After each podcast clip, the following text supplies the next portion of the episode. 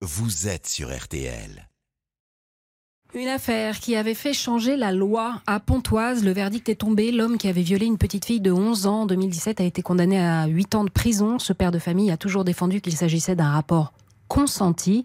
Cette affaire avait particulièrement choqué l'opinion et entraîné le vote d'une nouvelle loi, la loi d'avril 2021, qui fixe dorénavant le seuil de non-consentement à 15 ans. Pour les partis civils, c'est une victoire en demi-teinte.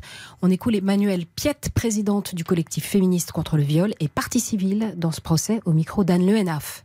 On est quand même très contente que soit reconnu le viol de la jeune fille, parce que c'était une petite fille à l'époque, elle avait 11 ans, elle n'avait jamais eu d'expérience sexuelle, elle savait même pas ce que c'était que les histoires sexuelles, donc elle a été sidérée.